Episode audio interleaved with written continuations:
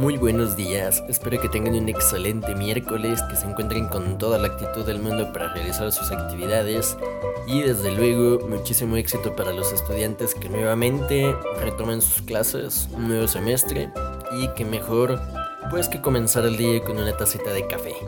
Vamos a comenzar con esta segunda parte de los errores más comunes que se cometen como principiantes a la hora de tener un cambio de hábitos en nuestra alimentación, a la hora de querer comenzar a entrenar en un gimnasio como tal.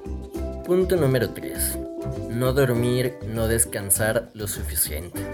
Como les mencionaba anteriormente, el músculo para poder crecer va a necesitar tanto de un estímulo, en este caso el entrenamiento de fuerza, entrenamiento con pesas, 2 va a necesitar nutrientes para que se pueda desarrollar esa masa muscular. ¿Qué nutrientes? En especial la proteína. Aunque nosotros estemos consumiendo las suficientes calorías y estemos entrenando de forma inteligente, si nos privamos de sueño y no dormimos lo suficiente, nuestro cuerpo no va a disponer de tiempo para poder descansar, para poder recuperarse. Durante el sueño nuestro cuerpo realiza procesos metabólicos, con los cuales permite y lleva a cabo la reparación de los tejidos.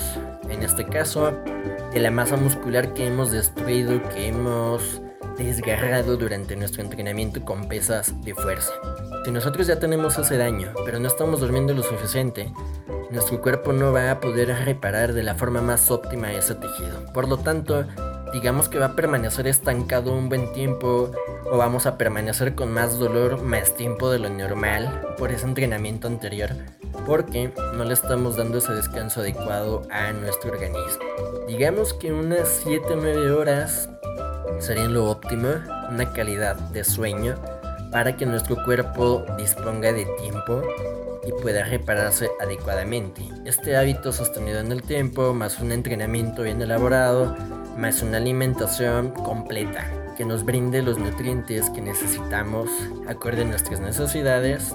Tener un sueño óptimo, repito, 7-9 horas, más una alimentación completa que nos brinde los nutrientes necesitamos según nuestras características físicas, más un entrenamiento bien elaborado que sea funcional y que sea efectivo, nos va a permitir desarrollar masa muscular.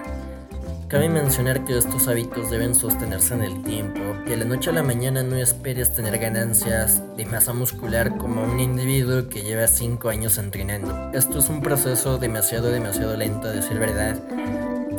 Personas naturales y de hecho también en usuarios de farmacología deportiva. No es tan rápido como la gente lo piensa, aunque tampoco es tan lenta la ganancia de masa muscular con el uso de fármacos. Ojo, con esto no estoy promoviendo ni te estoy diciendo que uses absolutamente nada. Y aquí viene un aspecto muy importante sobre la calidad de sueño, el tener higiene en nuestras horas de sueño. No es lo mismo dormir 9 horas, pero que de esas 9 horas, 2 horas estuvimos dormitando estuvimos muy inquietos, que simplemente no tuvimos un sueño profundo. Un problema que sucede muy frecuentemente es que la gente antes de irse a la cama tiende a ver la televisión, tiende a revisar su teléfono, sus redes sociales. Y utilizar este tipo de dispositivos antes de dormir cuando ya es de noche puede interrumpir procesos por los cuales cuando estemos dormidos vamos a tener una calidad de sueño óptima. Entonces, no es lo más recomendable no es sano, no es óptimo pasar tiempo con el celular, pasar tiempo con luces azules sobre todo durante la noche cuando queremos buscar un descanso óptimo. Un descanso en el que al día siguiente no nos sentamos aguitados, desorientados, con los párpados pasados, etc. Si tú estás comiendo bien, estás entrenando bien, pero no le estás dando el descanso adecuado a tu cuerpo, no vas a tener los mejores resultados en general. Punto número 4. No mantenerte bien hidratada o bien hidratado. Durante el día tenemos pérdidas de agua a través de la saliva, a través de la mucosa nasal, a través de los líquidos que se liberan en nuestro estómago, el ácido clorhídrico, a través de las heces fecales, a través de la orina, etc. Todas estas pérdidas de agua hay que compensarlas consumiendo más agua.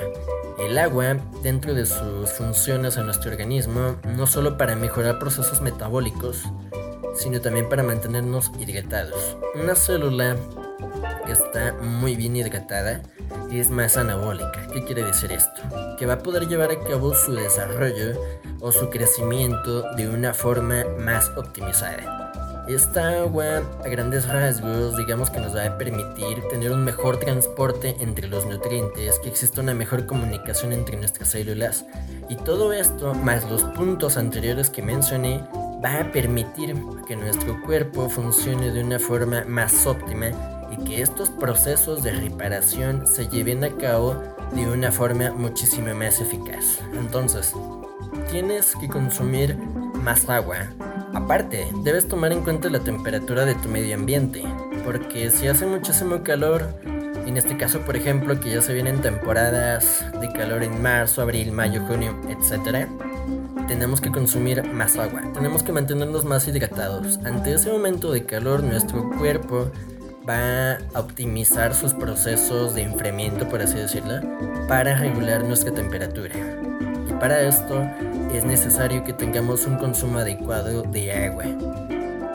Punto número 5 y demasiado frecuente, sobre todo en las mujeres, aunque también se da en los varones.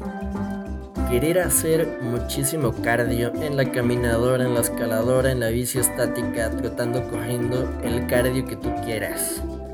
Querer hacer más cardio con la creencia, con la idea de que vas a perder más grasa, de que vas a acelerar tus resultados, es falso. La primera línea siempre para perder grasa es el déficit calórico, es decir, que estés consumiendo menos calorías de las que necesita tu cuerpo para mantener su peso, también conocida como una restricción calórica. Entonces, si tú por ejemplo necesitas 2500 calorías para mantener tu peso, muy probablemente con una cantidad de 2000, 2250 calorías, vas a comenzar a tener una pérdida de peso acompañada de una pérdida de grasa. ¿Por qué digo acompañada? Porque mucha gente suele pensar que cuando comienza una pérdida de peso, creí que todo el peso perdido fue únicamente de grasa. Esto no sucede así. De hecho, también tienes pérdidas en los líquidos por la retención de líquidos, ya sea porque en tu dieta llevabas un aporte elevado de sodio, por el consumo de carbohidratos como lo es el pan, la tortilla, el arroz, la avena, etc. Cuando nosotros consumimos más de estos alimentos, los carbohidratos, retenemos más líquidos. Por lo tanto, podemos tener aumento ligero en nuestro peso. De hecho, no sé si alguna vez te has dado cuenta que cuando vas a una fiesta o sales a una cita con tus amigos y consumes muchísimos cereales, muchísimas papitas, etc., tienes un aumento de un kilo, inclusive hasta de 3 kilos de un día para otro. Y puedes pensar, híjoles, ya estoy empezando a engordar, ya estoy empezando a ganar grasa, ya valió chetos mi proceso. No hay que asustarse, no hay que tomárselo con malarme. Mucho de ese peso, me atrevo a decir que la mayoría de ese peso ganado de un día a otro fue retención de líquidos. Entonces, si tú ya empezaste una pérdida de peso, no quiere decir que todo lo que perdiste fue grasa. Si perdiste grasa, vas a perder agua. Pero ¿qué es lo otro que puede suceder? Que muchas veces la gente por querer acelerar su proceso por desesperada, lamentablemente, tiende a dejar de comer más, así como así. Bájale el pan, bájale la tortilla, come más de esto, más del otro, etc. No se trata de solamente dejar comer así porque así. Tú puedes perder grasa inclusive comiendo burritos, comiendo tacos, cualquier alimento que tú creas que engorda es falso. Si bien, para que tengas un aumento de peso, tienes que consumir más calorías y dentro de esas calorías pudieras estar consumiendo arroz o pudieras estar consumiendo tortilla e igualmente vas a ganar peso si estás consumiendo más calorías de las que necesitas. Entonces, abusar del cardio creyendo que te va a hacer perder más peso es totalmente falso. Repito, la primera línea siempre para perder grasa, para perder peso, va a ser tu dieta, tu déficit calórico, que consumas menos calorías de las que necesitas para mantener el peso que tienes en ese momento. Puede que te emociones a la hora de hacer cardio y veas que perdiste mucho peso y eso te motive a seguir haciendo más cardio porque anteriormente perdiste mucho peso. Sin embargo, Si tú acudes a un nutriólogo, si tú acudes a un entrenador con conocimientos en la materia, que vaya evaluando tu composición corporal, es decir, que te diga, mira, de todo el peso que tenías, perdiste 2 kilos y de estos 2 kilos tanto fue de grasa, tanto fue de agua y como quitaste muchas calorías, pues perdiste algo de masa muscular. Entonces, no hay que abusar del cardio con la idea de que vas a perder más grasa. Esta recomendación considero yo que va más enfocada a las mujeres, pero también a los hombres que están muy desesperados por querer perder grasa. Repito, más cardio no va a hacer que pierdas más grasa. Puede ayudar en el sentido de que como cualquier otra actividad física, te ayuda a quemar más calorías. Sin embargo, yo consideraría que si tú estás siguiendo tu plan alimenticio, estás siguiendo tu plan de entrenamiento, pero ya tienes muy poca cantidad de grasa corporal en tu cuerpo y ya no puedes quitar más calorías porque vas a quitar más carbohidratos, proteínas y grasas y por ende nutrientes, vitaminas y minerales, vas a comenzar a tener problemas metabólicos. Entonces, para evitar esto y no quitarte más calorías, vamos a aumentar un poquito más la actividad. Vamos a meter el cardio ahora sí. ¿Se me explico? Entonces, el cardio de ninguna forma debería de realizarse con la fuerte creencia de que es únicamente para perder grasa.